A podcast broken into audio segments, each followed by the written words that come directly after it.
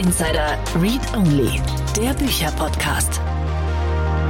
Vielen Dank und herzlich willkommen zur heutigen Folge von Startup Insider Read Only. Mein Name ist Annalena Kümpel und ich spreche heute mit Anna Schnell über ihr Buch Die Modern Work Tour. Und ich nehme das hier immer nach dem Gespräch auf. Ich bin noch ganz beseelt von dem Talk, den ich gerade mit Anna hatte. Es war wunder, wunderschön und total spannend. Anna war zusammen mit ihrem Mann Nils äh, auf Weltreise und hat in den interessantesten Ländern mit Menschen gesprochen, die auf moderne Art und Weise arbeiten. Und jetzt waren sie nicht im Silicon Valley oder in China viel unterwegs, sondern in Ländern wie der Mongolei, in Jordanien, in Ruanda, in Namibia. Also mega, mega spannende Perspektiven und wir haben uns drei Länder auch vorgenommen, wo sie so ein paar Geschichten erzählt hat. Aber wir sind nicht nur beim modernen Arbeiten geblieben, sondern auch bei großen gesellschaftlichen Themen gelandet, die einfach in dieses ganze Thema mit reingehören, ohne die man modernes Arbeiten nicht mehr denken kann. Es ist wirklich ein tolles Gespräch geworden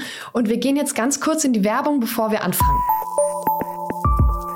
Werbung. Du bist Gründerin bzw. Gründer aus der Tech-Szene und hast eine Lösung, die Edeka braucht? Dann bist du bei Techstarter genau richtig. Techstarter ist dein digitales Eintrittstor in den Lebensmitteleinzelhandel und verknüpft dich mit den richtigen Leuten bei Edeka. Unternehmerinnen und Unternehmer aus der Gründerszene bekommen bei Techstarter die Möglichkeit, ihre Technologielösungen zu präsentieren und gezielt zu vertreiben, um aktuelle Herausforderungen im Edeka-Verbund zu lösen. Weitere Infos gibt's unter techstarter.edeka.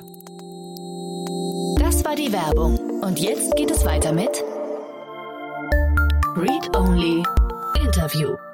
Hi Anna, wie schön, dass du da bist. Hallo, guten Morgen, Annalena. Ja, herzlich willkommen bei Startup Insider Read Only. Wie geht's dir? Dankeschön. Mir geht's gut. Mir ist ein bisschen kalt. Ich find's schade, dass es jetzt langsam trüber und kälter wird bei uns hier in Hamburg. Aber sonst geht's mir gut. Bin aufgeregt denn heute Abend findet unsere Buchlounge-Party in Hamburg vor Ort statt. Also da ist ganz viel im Kopf gerade bei mir, was noch vorbereitet werden muss. Ah, wie cool. Ja, kalt ist mir auch. Es ist widerlich, unangenehm mit diesem Wetter. Und äh, heute ist der 14. Oktober. Das ist der Tag, an dem wir sprechen. Es wird ja nicht der Erscheinungstermin sein.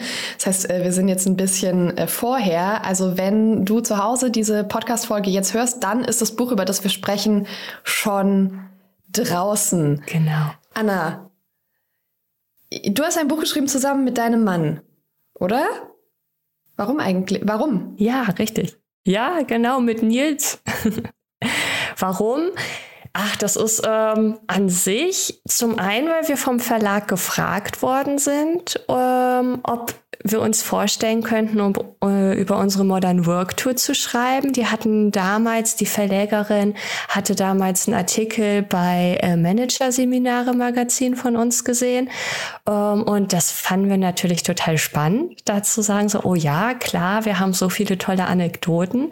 Ähm, und Schreiben war schon immer eine Leidenschaft, ähm, vor allem auch von mir. Ähm, ich schreibe schon keine Ahnung, Jahre und ähm, habe da einfach gedacht, das ist doch eine wirklich schöne Art, mit den Bildern in Kombination den, die Menschen wieder auf Reisen zu schicken, gerade jetzt, wo wir einfach eben nicht uneingeschränkt reisen können. Ja, okay, dann lass uns kurz von vorne anfangen, dass wir einmal alles einsortiert haben, bevor wir tief in die Themen Super, gehen. Super, gerne. Du und Nils, ihr habt eine Firma, die heißt Movomind. Genau steht für Modern Work Mind. Und ihr beratet zu dem ganzen Thema Modern Work? Ganz genau. Wir beraten und äh, führen Change-Prozesse in Unternehmen durch und begleiten vor allem die Menschen darin, dass sie sinnstiftendes Arbeiten wieder mehr in ihren Alltag bringen können und Unternehmen vor allem, wenn es darum geht, die interne Wissensvernetzung zu verbessern. Seid ihr zu zweit oder seid ihr eine größere Agentur?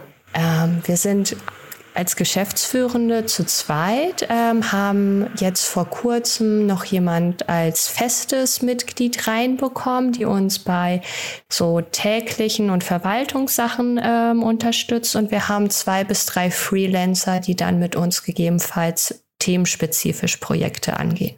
Mhm. Okay, und ihr seid, glaube ich, schon immer gern gereist, denn ihr habt einen Reiseblog gehabt, oder schon? Ja, richtig. Travelbeast.de haben wir es damals genannt. Äh, wir sind schon immer sehr gerne unterwegs gewesen zu zweit. Ja, das ist so eine Leidenschaft von uns. Okay, und irgendwann kam die Idee, lass mal das zusammenbringen und wir gehen jetzt mal auf Reisen und gucken, wer, wie, wie alle anderen so arbeiten. Vielleicht kannst du uns da ganz kurz mitnehmen, wie kam es zu dieser Reise? Und ich möchte vor allem gern wissen, wie ihr euch für eure Ziele entschieden habt. Also, ähm, es war tatsächlich so, dass wir als interne Coaches damals ähm, viele Teams ähm, in zum Beispiel IT-Unternehmen begleitet haben. Und äh, immer wenn wir gesagt haben, ah, wir machen jetzt gerade einen Städtetrip, das war, kam so zwei, drei Mal im Jahr vormöglichst, ähm, meinten die dann so, oh, ihr fahrt nach Barcelona, oh, da kenne ich wen bei dem und dem Unternehmen. Oder, ah, ihr fahrt nach Budapest, oh, da kenne ich den. Und dann haben wir gesagt, äh, okay, cool, mach mal einen Kontakt und dann gehen wir mal hin und schauen, wie die das da machen.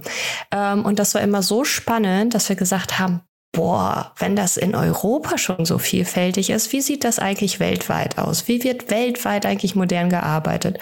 Und dann haben wir angefangen zu planen und sind im Mai 2018 dann tatsächlich losgezogen. Mhm. Okay, also Mai 2018, das heißt, ihr wart vor Corona unterwegs. Wie lange? Wir waren vor Corona unterwegs mit einer kleinen Pause ähm, in Deutschland bis zum Corona quasi Ausbruch. Ähm, also wir sind mit der Rückholaktion im April 2020 aus Namibia zurückgeholt worden nach Deutschland. Mhm. Okay, alles klar.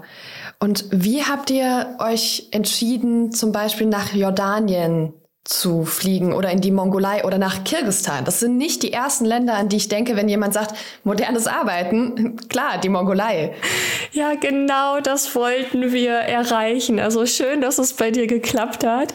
Ähm, wir wollten tatsächlich ähm, auch mal so außerhalb der Pfade losziehen. Wir haben natürlich auch Hotspots reingenommen wie Shenzhen oder Tel Aviv oder Sydney, ähm, wo, wo man ja eigentlich vielleicht auch sofort denkt, ah ja, modernes Arbeiten oder die machen da coolen Kram, da kommen coole Unternehmen her. Ähm, aber es war uns letztendlich nicht genug. Wir haben ähm, die Annahme gehabt, dass es eigentlich überall Menschen gibt, ähm, die vielleicht Arbeit anders wahrnehmen und dadurch auch Arbeit anders gestalten wollen. Und deswegen haben wir dann gesagt, es braucht auch mal vielleicht ungewöhnliche Länder und ähm, sind zum Beispiel von der Mongolei so wahnsinnig toll überrascht worden ähm, und haben aber auch nach der Reise uns bestätigt gefühlt. Also überall findet man Menschen, die anders und moderner arbeiten wollen. Mhm. Wenn wir schon in der Mongolei sind, dann was hat euch da so überrascht? Also was ist euch begegnet? Also einmal ähm, die Landschaft natürlich. Also Mongolei ist wahnsinnig toll und da wir ja mit einer Reisedrohne unterwegs waren, konnten wir da einfach ganz viel auch Abenteuer erleben. Wir sagen ja auch immer, es geht eigentlich auch um auf das Abenteuer Arbeit. Arbeit sollte ja vielleicht auch Abenteuer sein. So ein Stück weit auch wie der New Work Begründer Friedhof Bergmann das gesagt hat. Es soll dir Leidenschaft geben, wieder Freude geben. Ähm, also landschaftlich war es toll. Und in der Mongolei haben wir eine total tolle ähm, Gründerin zum Beispiel auch kennengelernt. Also Hulan von Lamour ähm, hat das erste Natural Skin Branding äh, in der Mongolei quasi aufgebaut. Und ähm, sie ist quasi auch aus so einer Not heraus ähm, da ähm, auf ihr Unternehmen gekommen. Sie hatte nämlich Hautprobleme und hat dann festgestellt, in der Mongolei gibt es keine natürliche Pflegeprodukte und hat dann sich hingesetzt, hat tatsächlich auch noch mal ein bisschen studiert dazu und hat dann Rezepturen entwickelt und er hat ihr Natural Skin Branding in der Mongolei quasi ähm, entwickelt, äh, hat nur Frauen in der Produktion. Das Ganze wird alles noch handmade gemacht und die ähm, Rezepturen beziehungsweise die ähm, na, die Zutaten, ähm, die kommen alle aus der Mongolei, weil Mongolei halt auch einen großen Fundus an eben Naturschätzen und äh, Naturkräutern hat. Und das finde ich schon sehr beeindruckend, einfach da zu sagen, hey, ich lebe in einem Land, da ist alles vorhanden und jetzt gucke ich mal, wie kann ich den Leuten hier vor Ort vielleicht auch mehr Gesundheit bringen, aber eben auch mein Land unterstützen, die Ressourcen, die eh vorhanden sind, zu nutzen. Es klingt total schön. Ich mag das auch sehr gerne, wenn solche Dinge in Staaten entstehen, weil ich diese Geschichten ganz oft kenne von ja, ich sag mal ganz, ganz plakativ, ja, dem deutschen BWL-Studenten, der nach dem Abschluss ein bisschen reisen war und dann festgestellt hat, ah, guck mal, das, was es in Deutschland gibt, das fehlt hier in diesem Land noch und dann da Unternehmen aufbaut. Das kann eine unglaublich gute Sache sein, aber gleichzeitig denke ich auch immer, ach, es wäre so viel cooler, wenn damit die, die Menschen, die in diesem Land leben, selbst Wirtschaft aufbauen würden. Ähm, und mir fällt gerade auf, dass ich absolut nichts über die Mongolei weiß. Ich glaube, mein letzter, also mein Wissensstand endet mit Genghis Khan und damit, dass ich vor kurzem gegoogelt habe, ähm, ob die Mongolei noch, also ob die Mongolei zu China gehört, weil mein Vater davon überzeugt war und ich gesagt habe, nee, die gehört nicht zu China. So und dann habe ich festgestellt, ah, die ist ultra groß, dieses Land. Ähm, ich lerne immer wieder Neues hier in diesem groß, Podcast.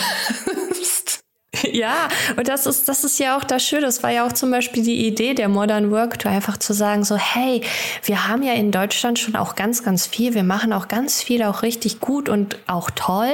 Ähm, aber wo können wir uns Inspiration holen? Vielleicht auch von anderen. Und es soll nicht immer Silicon Valley sein. Nicht immer die gleichen Beispiele, nicht immer die gleichen Unternehmen. Ähm, das ist häufig auch für uns zum Beispiel hier in Deutschland gar nicht so bezugsfähig, so anschlussfähig. Ne?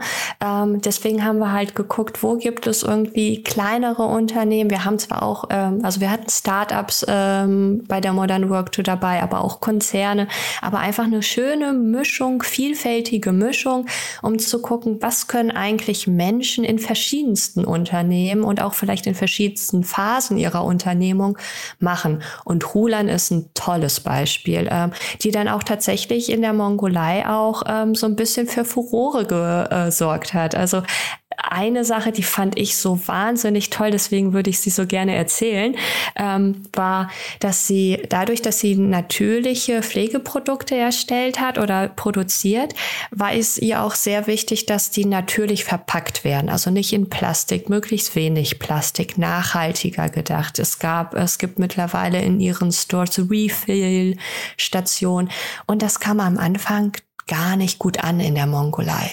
Es war auch erst gar nicht so gewollt. Und sie hat das aber trotzdem durchgesetzt, ne? obwohl ähm, sie mit viel Widerstand zu kämpfen hatte. Also Menschen sind an ihre Eltern herangetreten und haben äh, den Eltern Beileid bekundet für ihre crazy Tochter, wie sie gesagt oh Gott, haben. Furchtbar. Ähm, weil sie dieses Konzept erstmal gar nicht verstanden haben, so eine natürliche Ressourcen benutzen, irgendwie weniger Plastik.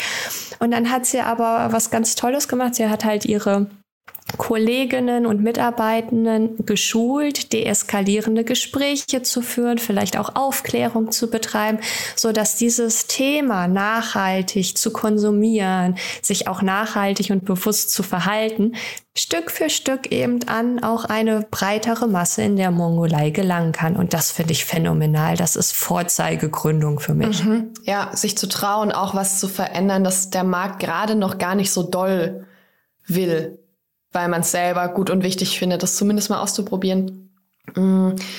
Gibt es denn aus diesem speziellen Fall aus der Mongolei von, sie heißt Hulan, habe ich das richtig ausgesprochen? Ähm, ja, ich freue mich immer sehr, wenn ich das schaffe. Nee, aber also gibt's da was, was nehmt ihr daraus mit? Also was sind die, die Learnings, die dann auch in so einem Buch landen zum Beispiel oder die ihr jetzt in eure Arbeit aufnehmt? Ja, also Hulan ist tatsächlich auch im Buch äh, gelandet. Ähm, sie ähm, darin beschreiben wir ein Prinzip, ein Modern Work Prinzip. Wir haben ja gesagt, es gibt so Prinzipien, die wir ganz gerne mitdenken wollen, wenn es um modernes Arbeiten geht. Und ähm, wir haben von ihr mitgenommen, was es bedeutet, Wachstumsmindset zu stärken. So heißt das Prinzip auch. Also zu gucken, wie kann man eben gedanklich sich fit halten, damit man eben nachhaltiges Wachstum, sich selber stärken, mitdenken kann. Eben gerade weil sie so viele Schwierigkeiten hatte, vielleicht auch auf so viel teilweise Ablehnung gestoßen ist und dann immer gesagt hat, so nein, aber ich mache das trotzdem und ähm, ich wachse daran und wie kann ich daran wachsen? Ne? Sie ist nochmal studieren gegangen. Sie informiert sich unglaublich gut, damit sie noch bessere Antworten und noch bessere Erklärungen für Leute, die ihr vielleicht erstmal ähm, ja nicht so zugänglich begegnen, reagieren kann. Und da haben wir gesagt, das braucht es eigentlich für modernes Arbeiten, Umgang mit Widerständen, Umgang eben auch mit vielleicht auch ähm, negativen Rückmeldungen, ähm, das eben nicht als Fail zu sehen, sondern zu sagen, das ist ein Fehler, aber aus dem möchte ich wachsen und aus dem möchte ich lernen. Und das nennen wir Wachstumsmindset bei uns. Mhm. Und hat man dieses Mindset einfach oder kann man das tatsächlich lernen, so zu denken? Also ich glaube, es braucht natürlich für den Zugang brauchst du vielleicht etwas, dass du es verstehst oder merkst, dass das ähm, eine andere Art von Denken ist. Aber wenn ich jetzt zum Beispiel mich an Hulan erinnere, die sagt ganz klar, das kann man lernen, ähm, indem man sich immer wieder, also indem man auch mal zurücktritt und eben auch immer wieder ganz konsequent bei Sachen, die, äh, wo es einem auch dann schlecht geht oder irgendwie nicht gut findet, wie man es gerade gemacht hat, immer wieder guckt, okay, das war vielleicht jetzt nicht so gut, aber was kann ich lernen, um es besser zu machen. Und wenn man sich das immer wieder bei so Aspekten, wo man dann vielleicht am liebsten gar nicht mehr so hinschaut oder auch nicht so dran denkt, wenn man das immer wieder bewusst macht, dann kann es dazu beitragen, dass man sich tatsächlich auch eine Haltung angewöhnt und erlernt, ähm, hier vielleicht auch besser auf sich zu hören, um in dieses Lernen zu kommen. Mhm. Aber ich glaube, dabei ist es auch einfach unglaublich gut, wenn man Hilfe hat. Also ich finde es für mich immer super schwer, das alleine zu machen. Und ich habe beispielsweise eine liebe Freundin, die ist auch Führungskraft. Und wenn eine von uns gerade in ihrem Unternehmen, in ihrem ganzen Schaffen frustriert ist, weil Sachen nicht funktionieren, ja, bei ihr, weil sie merkt, ah, ich laufe hier bei meinem Team auf Grenzen zu, dann braucht es immer mal die andere, um einen da rauszuholen, um Feedback zu kriegen und nochmal gesagt zu bekommen, ja, aber sieh's mal von der Perspektive, weil ich glaube, alleine geht das nicht. Ich glaube, das ist eine Teamfrage, oder? Also ich glaube, es braucht schon auch Selbstauseinandersetzung. Also muss schon mit dir selber auch dich auseinandersetzen. Das ist so ein erster Punkt. Aber ich stimme dir voll und ganz zu. Ähm, was führt mich auch zu einem anderen ähm, Prinzip in dem Buch, nämlich Lernen und Wissen teilen. Und ich glaube, das ist total zentral, wenn wir ähm, uns damit beschäftigen, wie möchten wir in Zukunft arbeiten und modern arbeiten. Es geht darum, dass wir Wissen uns natürlich aneignen Wissensgesellschaft und, und, und. Wir kennen die Themen.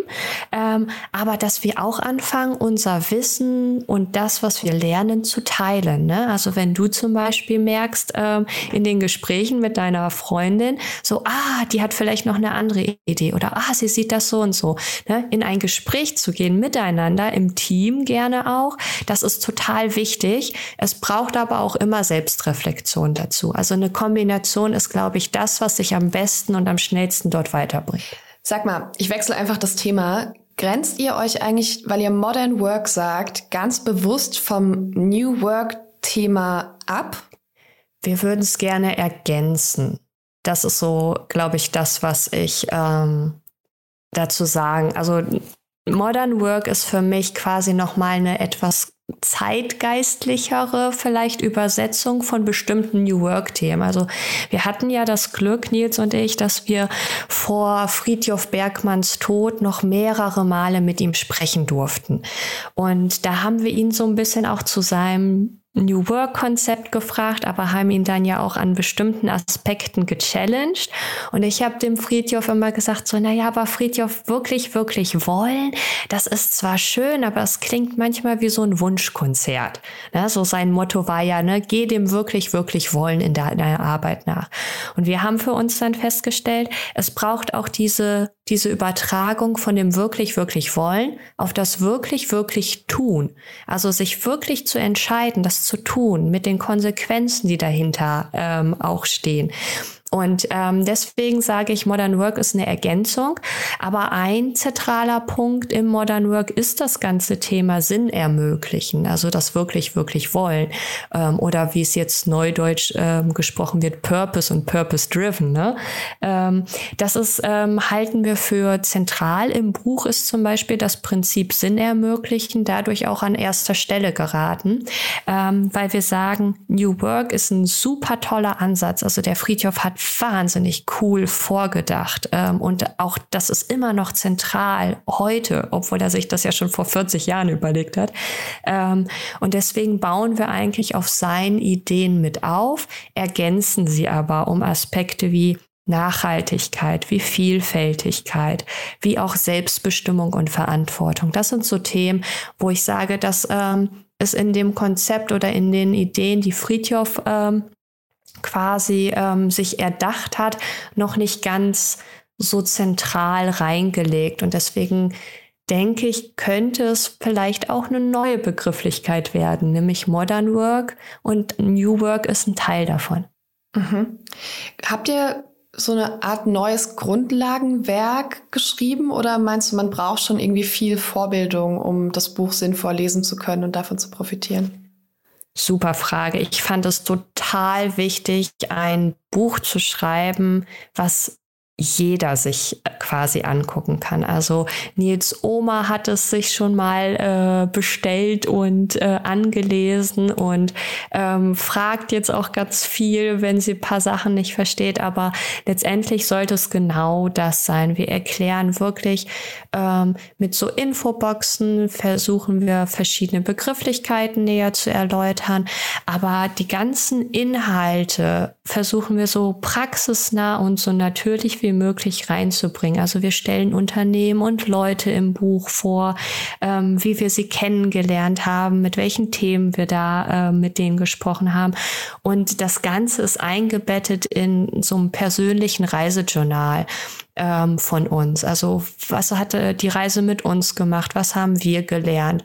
Und es ist gar keine Voraussetzung, dass man sich jetzt schon gut auskennt. Wenn man einfach Bock hat auf Reise, coole Bilder, aber auch etwas ähm, zu erfahren über Arbeiten auch in anderen Kulturen und was wir hier in Deutschland daraus lernen können, dann kann man das eigentlich jedem auf dem Nachttisch legen, würde ich sagen. Das klingt schön. Und ganz viel Liebe für Nils Oma, dass sie das Buch liest. Wie geil ist das denn? Ja, total. Also es hat uns super gefreut. Sie war auch die erste, von der wir erfahren haben, dass das Buch bei ihr gelandet ist. Das war ähm, ein totales schönes Signal. ja, das ist mega schön. Also und ich glaube wirklich, also ich habe das Buch ja noch nicht komplett gelesen, weil es erst heute Abend ähm, gelauncht wird so richtig. Und äh, ich habe es mir aber schon schon vorbestellt äh, über Amazon, damit ich das Ach, schön. Vielen darf Dank. man fast nicht sagen, dass ich das über Amazon bestellt habe, sonst äh, kaufe ich immer alles brav im Buchhandel und habe nur eine Amazon-Liste, auf der ich alles speichere. Und dann gehe ich alle paar Wochen zu meinem Buchhändler und dann muss der mir fünf Bücher äh, bestellen. Ähm, aber das habe ich tatsächlich das schon vorbestellt. Sehr, sehr schön. Ähm, weil ich total gespannt bin darauf, mir andere Kulturen auch anzugucken, weil ich schon merke, also ich habe schon so, so ein bisschen diese deutsche Überheblichkeit in mir, ja, ähm, mit der wir ja, glaube ich, alle unterbewusst rumlaufen, ähm, dass wir ja sowieso die allermodernsten und irgendwie krassesten sind und uns vielleicht nur mit den USA oder mit Shenzhen vergleichen müssen, was kompletter Unsinn ist. Und gerade ihr wart in so vielen Ländern, die ich unglaublich unerwartet fand, dass ich mir ganz, ganz sicher war, ich krieg so viele neue Perspektiven wie kaum irgendwo anders. Das ist die Hoffnung und das Ziel des Buches, ähm, einfach mal andere äh, Impulse zu geben und eben auch mal reinzugucken, weil ne, du sagst es eben ja auch Shenzhen, äh, Tel Aviv hatte ich ja auch schon erwähnt, aber was zum Beispiel in Nigeria und in Kenia passiert, das ist der Wahnsinn. Ne? Also das ist ähm, Afrikas Durchschnittsalter quasi, also auf den kompletten Kontinent gebrochen, liegt bei 18 Jahren. W wirklich? Stell dir das mal vor, bei uns in Deutschland sind wir bei 42 Jahren oh, im Durchschnitt. Ähm, du kannst dir also vorstellen, was für einen Zugang die, ähm, die Menschen dort viel schneller bekommen für ähm, ich greife mal auf. Also in, in Kenia, also in Nairobi zum Beispiel. Ähm, und auch wenn das nicht für alle Teile der Stadt gilt, ne, aber sowas wie Scrum oder Agile äh, arbeiten, das ist für die schon ganz normal und ähm, das machen die da alle schon. Aber davon kriegen wir gar nicht so viel mit. Und das wollten wir tatsächlich mitbringen und, zu, ähm, und sagen, so, da passieren auch ganz viele tolle Sachen. Und wenn da Sachen passieren mit Menschen, die richtig Bock haben, dann kommen da tolle Ideen zustande und von denen können wir hier in Deutschland profitieren, gerade weil wir schon so eine Erfahrung haben und auf, auf so, ja, auf so einen guten Standard setzen können. Und das ist natürlich toll. Wir müssen nur unsere Ohren aufsperren, ähm, um da auch mal hinzuhören und hinzugucken. Mhm ich glaube auch wirklich, also ich habe die zwei Themen, die ich mir noch rausgeschrieben habe, die besprechen wir auch gleich, äh, finden in Ruanda und in Namibia statt. Und ich glaube wirklich, dass ihr mit diesem Thema auch einen Beitrag zu diesem ganzen großen Rassismus-Thema leistet, ohne dass ihr ganz bewusst darüber sprecht. Aber ähm, das Bild des ganzen Kontinents Afrika ist immer noch unglaublich geprägt von, von Armut. Also darauf gucken wir aus Europa ganz, ganz oft immer noch. Das sind auch die Bilder, die uns am meisten gezeigt werden von, von Organisationen, die Spenden sammeln, was total fein ist. Aber ich entdecke das immer wieder in mir und bin jedes Mal wieder geschockt, wenn ich denke, sag mal, bin ich eigentlich bescheuert? Ja, und deswegen finde ich das unglaublich spannend. Und lass uns da mal reingehen, weil das erste, ihr wart in Ruanda. Und ich finde das so beeindruckend, weil Ruanda, also aus seiner Geschichte raus, ähm, sind dort auch Frauen gezwungen, unglaublich viel äh, zu tun, was lange für Frauen nicht möglich war, weil einfach ganz, ganz viele Männer fehlen. Ähm, was habt ihr da gesehen und erlebt? Ja, ich, ich, ich fürchte fast, du wirst lachen. Also äh, Ruanda, ähm, vor allem dort die Hauptstadt Kigali, ist, ist ein Tummelplatz an ähm, modernen Arbeiten. Also die haben ja auch das Ziel in Ruanda, das Singapur Afrikas zu werden. Ähm, wir widmen dem äh, im Buch ähm, ein ganzes Kapitel ähm, zu Ruanda. Und da ist es tatsächlich so, dass wir ähm, gemerkt haben, in, in Kigali kann man zum Beispiel so schnell gründen, wie ich es bisher noch nirgendwo ähm, erlebt habe. Also auf dem Ranking ähm, How Easy to Do Business quasi Index ähm, rangiert Kigali bzw. Ruanda noch vor ähm, den Niederlanden zum Beispiel. Innerhalb von zwei bis drei Tagen kannst du dort gründen. Du, äh, die ganzen Formalitäten werden dir vereinfacht, diese ganzen Prozesse, die dahinter stecken ähm, und auch Fragestellungen, mit denen du dich als Gründer beschäftigen musst. Das wird dir super vereinfacht. Du kriegst Support. Äh, du kriegst sogar auch verhältnismäßig für afrikanische Länder ähm, viel auch Fundings ähm, oder hast viel Zugänge für Fundings. Und wir stellen dort Osomity Lab vor. Und Osomity Lab arbeitet zum Beispiel auch mit VW zusammen und die entwickeln gerade quasi ähm, das ja, also quasi das Uber für Afrika mehr oder weniger. Ähm, oder haben da einen Teil zu beigetragen, nämlich ähm, quasi die, ähm, die Software dahinter. Ähm, und das ist schon auch total sinnvoll, dass man das so denkt, weil in Afrika zum Beispiel transportieren und Menschen von A nach B bringen anders funktioniert als bei uns in Europa, anders als in den USA und bestimmt auch anders als in Asien. Ähm, und das tatsächlich mal mitzudenken und in Kigali eine Stadt beziehungsweise einen Ort zu schaffen, wo sich solche Menschen ähm, quasi zusammentun äh, und gemeinsam denken, das fand ich faszinierend und genau das haben wir in Ruanda erlebt. Mhm. Hast du ein paar Beispiele für Unternehmen, die es dort gibt? Weil ihr habt ja bestimmt mehr als nur dem einen gesprochen, das ihr da vorgestellt habt. Es sind einige gewesen. Ich müsste jetzt ganz tief im Hirn kramen. Ähm, ja, ist auch schon ein bisschen äh, her wahrscheinlich, ne? Ähm, Weil es A, ein bisschen her ist und ähm, auch echt viele waren. Also Osomity Lab ist auf jeden Fall ähm, für mich ein also so ein Leuchtturmbeispiel gewesen. Dann haben wir aber auch ähm, zum Beispiel die jüngste Verlegerin ähm, in Kigali in Ruanda kennengelernt und die sagt nämlich genau das, was du eben auch ähm, schon anklingen lassen hast. Wir brauchen neue Narrative. Wir brauchen neue Narrative für Ruanda. Ne? Also da sagen die auch ganz klar, ey, wir sind nicht nur das Genozidland. Ne? Wir sind ein Land, was ganz viel macht und auch was ganz viel versucht äh, und ausprobiert. Ähm, es hat ja wahrscheinlich auch einen Grund, warum VW zum Beispiel nach Ruanda gegangen ist ähm, und dort quasi äh, für, für ihre ganzen, ich glaube, die Karosserie für die E-Autos produziert. Ähm, also auch da, ähm, das sind, das sind alles so ähm, Firmen, also VW ist dort, wir haben Osomity Lab, Dominique von Imagine Books ist sehr interessant, die da gesagt hat, es soll darum gehen, dass wir neue Narrative entwickeln. Es soll darum gehen, dass wir ähm, eben auch ähm, im eigenen Land, und das finde ich, ist ein ganz toller, auch moderner Ansatz, finde ich.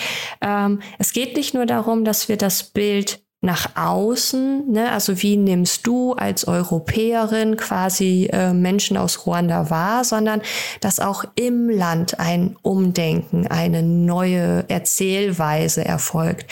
Denn es geht nicht darum, ähm, zumindest bei ihr, dass ähm, auch die Leute in ihrem Land oder in afrikanischen Ländern quasi immer auch nur als arm ähm, und bedürftig dargestellt werden, sondern eben auch Geschichten aus Afrika erzählt werden. Und dann hat sie mich in dem Interview auch ganz eiskalt erwischt, als sie mich nämlich fragte, kennst du Liebesromane oder Detektivgeschichten oder Krimis aus Afrika, aus Ruanda, aus Zentralafrika?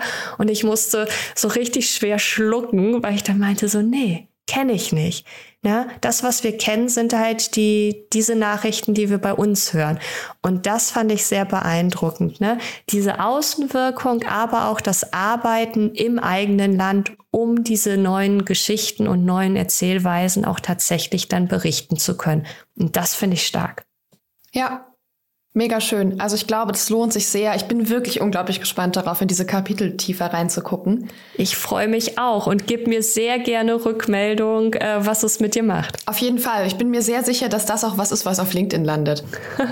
das äh, ist ja was, worüber man gut auch mal sprechen und schreiben kann, um damit noch so ein paar mehr Menschen zu erreichen. Da freuen wir uns.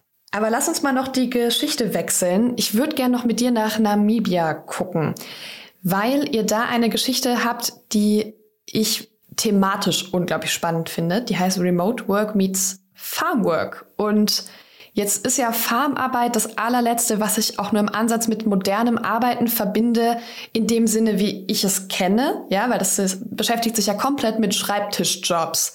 Und eine Farm findet überall statt, aber nicht am Schreibtisch. Also wenig. Das stimmt.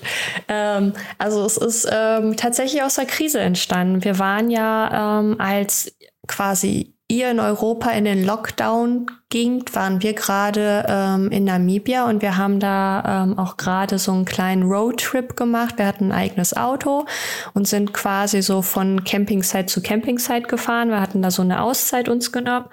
Ähm, und plötzlich hieß es in Namibia, okay, es kommt nichts mehr aus Europa rein und nichts darf mehr nach Europa raus okay, wir sitzen fest. Wir sitzen fest in Namibia.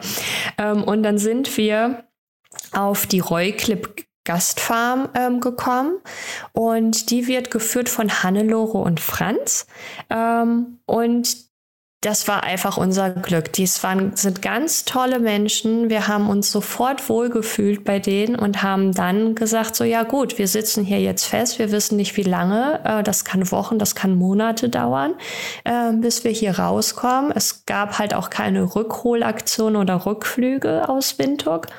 Ähm, und dann haben die was gemacht, dass sie dann gesagt haben, hey, dann macht doch euer Business, also Movomind, auf 50 Prozent äh, macht das ähm, weiter und arbeitet von hier aus. Ähm, die haben dann auch ähm, quasi eine stabile Internetleitung zur Verfügung gestellt und so weiter. Und die anderen 50 Prozent arbeitet ihr für Kost und Logis in der Farm, auf der Farm mit. Also Nils wurde zum ähm, Barkeeper, ich wurde Zimmermädchen und ähm, wir haben uns dann quasi die Arbeit so aufgeteilt. Und das war schon auch manchmal ganz schön tricky, dadurch, dass wir auch immer noch ein paar Gäste hatten ähm, den man dann ja auch Frühstück macht oder sie dann halt eben umsorgt, ähm, mussten wir natürlich auch unsere Arbeit, also wenn es ums, ums Coaching ging, also wenn wir Kunden hatten, die wir gecoacht haben oder wenn wir mit Kunden gesprochen haben, die ja zu dem Zeitpunkt auch ganz schön angespannt waren, weil halt alle im ersten Lockdown, äh, dann mussten wir das immer so legen, so möglichst vor dem Frühstück, damit die Gäste nicht belästigt werden. Ne? Äh, also das war schon eine ganz spannende Kombination. Eben dieses Arbeiten ortsunabhängig äh, miteinander zu kombinieren und in einem klassischen Surrounding, nämlich der Farm, ähm, auch äh, tatsächlich hinzubekommen. Also es erforderte von uns ähm, quasi Koordinierungsarbeit, von Hannelore und Franz wiederum natürlich auch eine Offenheit, dann zu gucken. Und dann haben wir halt eben geschaut, wie können wir eben auch die, die Farmarbeit beziehungsweise die Gästefarm eben auch ein Stück weit mehr präsentieren beziehungsweise ähm, einfach auch noch mal mehr aus ähm, dann aus diesem aus dieser Krise vielleicht auch mit rausholen, weil die waren ja auch quasi ähm, betroffen. Es kam ja immer weniger Gäste. Was macht man dann, wenn es zu einem harten Lockdown in Namibia kommt? Wie kriegt man die Tiere versorgt? Und da ging es halt dann auch darum, ne, die Farmer wieder miteinander so zu vernetzen über manchmal wahnsinnige ähm, Entfernungen. Und da haben wir schon auch geholfen und geguckt, wie können wir eigentlich diese Elemente, die wir auch beim modernen Arbeiten sehen, eben auch hier nochmal ähm, quasi nutzen, um die Gästefarm beziehungsweise Farmwork vielleicht auch ein bisschen zu modernisieren. Und da haben sich Hannelore und Franz auch äh, wirklich drauf eingelassen, auch wenn es nicht immer einfach war. Mhm. Okay, also so Rückkopplungen. Erstmal, bevor das hinten runterfällt, offensichtlich kann man auf einer Farm in Namibia stabiles Internet bekommen. Kann man. Also man wäre erstaunt, ähm, wie viel gute, stabile Internetverbindung ich überall in Afrika bekommen habe. Also ähm, das ist so ein Punkt, da, das, das klappt manchmal nicht, wenn ich hier aus Hamburg rausfahre und Richtung Ostsee fahre. Also das hat in Afrika eigentlich in allen Ländern besser funktioniert funktioniert. Genau, wir grüßen den deutschen Netzausbau an dieser Stelle ganz herzlich. ähm, okay, ja, also das ist das Erste, was mir gerade aufgefallen ist in der Geschichte. Wie war das denn für euch, ähm, in Anführungszeichen Schreibtischarbeit und, und Farmarbeit zu kombinieren? Also war das auch ein guter Ausgleich oder war es schon auch hauptsächlich anstrengend? Es war schon ganz schön anstrengend. Also in dieser Hitze richtig körperliche Arbeit zu tätigen, die wir ja auch, so muss man ja auch sagen, gar nicht so gewohnt waren. Das war schon sehr anstrengend. Also ähm, wir mussten, ich glaube so, es hat so fünf, sechs Tage gedauert, bis wir wirklich irgendwie gemerkt haben, wie viel Kraft haben wir. Also die ersten Tage war man manchmal so kaputt, dass man ähm, dann die Movomind-Arbeit dann doch irgendwie gesagt hat, ah, ich verlege sie doch mal wieder an äh, woanders hin, weil ich gerade nicht den Kopf und einfach auch nicht die Energie habe, ähm, weil die Farmarbeit schon sehr anstrengend ist. Also von irgendwie Farmromantik äh, ist dann da auch nicht äh, viel übrig mehr. Aber es ging. Es hat dann tatsächlich auch funktioniert. Man ist selber ja auch körperlich kräftiger geworden. Das war das eine. Ähm, und das andere hat man sich ja auch an bestimmte Abläufe gewöhnt, die dann so in der Farm ähm, einfach immer wiederkehren. Mm, und dann war es eigentlich eher anspruchsvoller, die Taktung gut hinzubekommen. Denn auf der einen Seite ähm, möchtest du für deine Kundinnen in Deutschland oder ähm, quasi around the world ähm, zur Verfügung stehen und auch gerade in so einer Krise auch da sein und äh, unterstützen. Und auf der anderen Seite musst du aber natürlich gucken, ähm, dass man halt den Farmbetrieb nicht irgendwie stocken lässt oder irgendwie ähm, ja, vielleicht beeinträchtigt, ähm, weil man halt entweder nicht abkömmlich ist oder ähm, gerade irgendwie Gäste zum Beispiel ähm, damit verärgert oder belästigt. Also das war schon, ähm, das ist so ein Koordinierungsaufwand, aber der ist machbar und letztendlich hat er auch Spaß gemacht, ähm, weil ähm, ich hatte zum Beispiel dann eine Kundin, die an ähm, so extremen Randzeiten ganz häufig mit mir gesprochen haben. Also ganz, ganz früh morgens, so um 5.30 Uhr zum Beispiel haben wir dann das erste Coaching gemacht.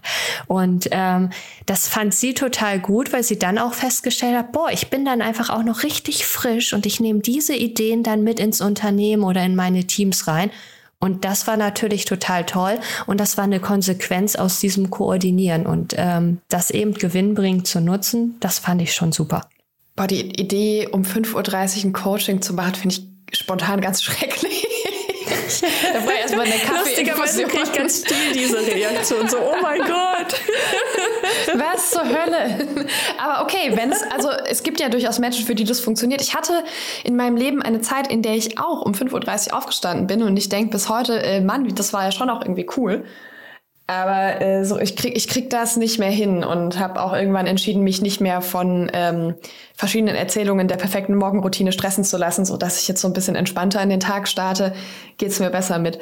Okay, aber diese Geschichte heißt, ihr habt am Ende das Ganze kombiniert und es gab aber schon auch eine Rückkopplung, weil Farmen sich sinnvoll miteinander vernetzen müssen, sollten. Mussten. Ja. Mussten. Also tatsächlich mussten. Also es war, war keine Chance. Also gerade auch unsere Region, wo wir, wo die Farm ist, die ist in einen sehr knallharten Lockdown irgendwann gegangen. Das bedeutete, wir durften uns auch innerhalb dieser Region gar nicht, also wir durften uns nur auf dem Farmgelände bewegen. Das ist zwar riesig groß gewesen, ähm, aber da gab es zum Beispiel, da hat es seit dreieinhalb Jahren nicht mehr geregnet auf der Farm.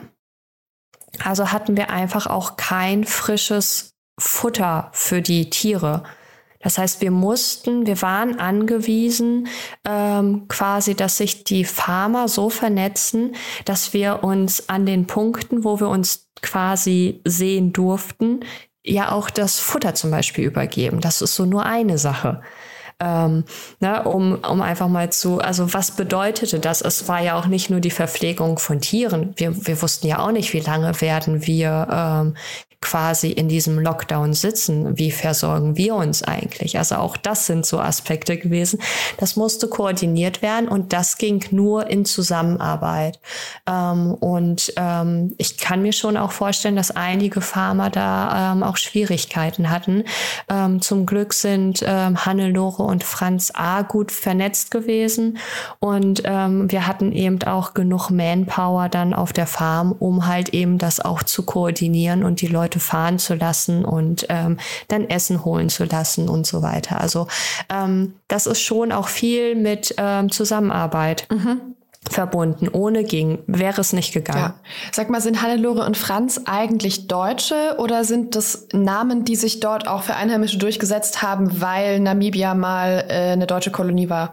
Also äh, du wirst so erstaunt sein, wenn du mal vielleicht nach äh, Namibia kommen solltest, wie viel Deutsch du dort findest. Also es gibt da äh, überall Sparmärkte zum Beispiel und manche Straßennamen sind deutsch. Hannelore ist tatsächlich aus Deutschland.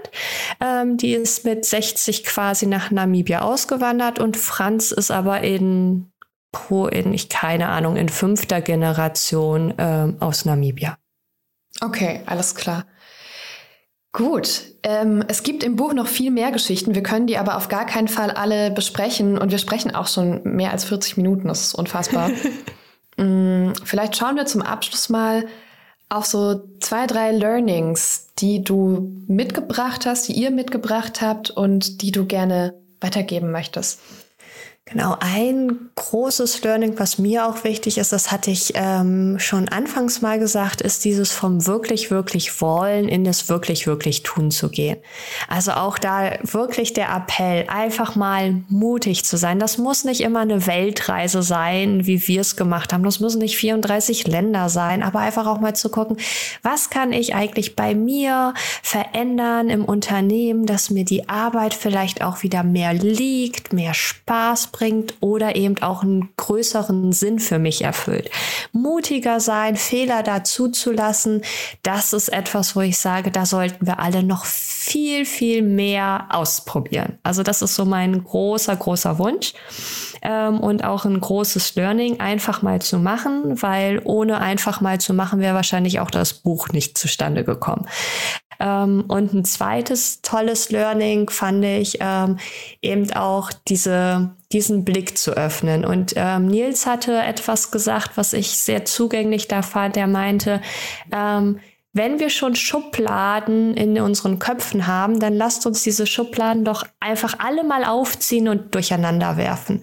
Und das ist etwas, wo ich sage, das hat mich, das habe ich wirklich gelernt. Einfach mal ähm, zu gucken, auch bei Sachen, wo man vielleicht nicht irgendwie in, bei uns in unserem Fall modernes Arbeiten vermutet, einfach mal hinzuhören, reinzugucken, nachzufragen.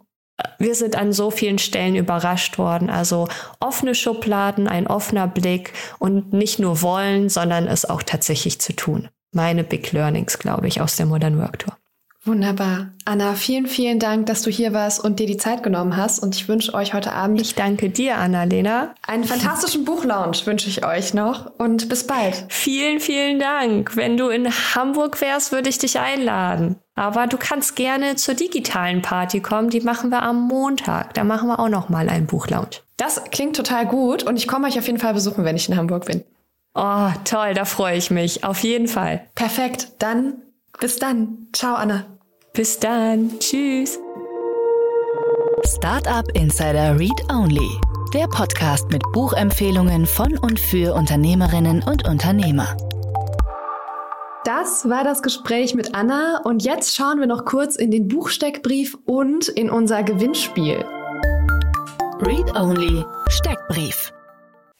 Titel und Autor. Anna Schnell und Nils Schnell, die Modern Work Tour, eine Weltreise in die Zukunft unserer Arbeit. Verfügbare Sprachen. Auf Deutsch aktuell. Seitenanzahl. 172. Verlag. Beim Gabal Verlag. Wo erhältlich? Überall, wo es Bücher gibt. Oh, diesen Satz wollte ich schon immer mal sagen. Preis. 25 Euro. Read-Only Gewinnspiel. Bedingungen. Erstens, such dir deine Lieblingsplattform aus. Du kannst Instagram oder LinkedIn nehmen. Dort gehst du auf das Profil von Startup Insider, folgst dem Profil und suchst den Post zu diesem Gewinnspiel. Dann noch den Post liken und schon bist du im Lostopf. Und für den Fall, dass du gewonnen hast, benachrichtigen wir dich. Preise. Zu gewinnen gibt es fünf Exemplare von Annas Buch Die Modern Work Tour.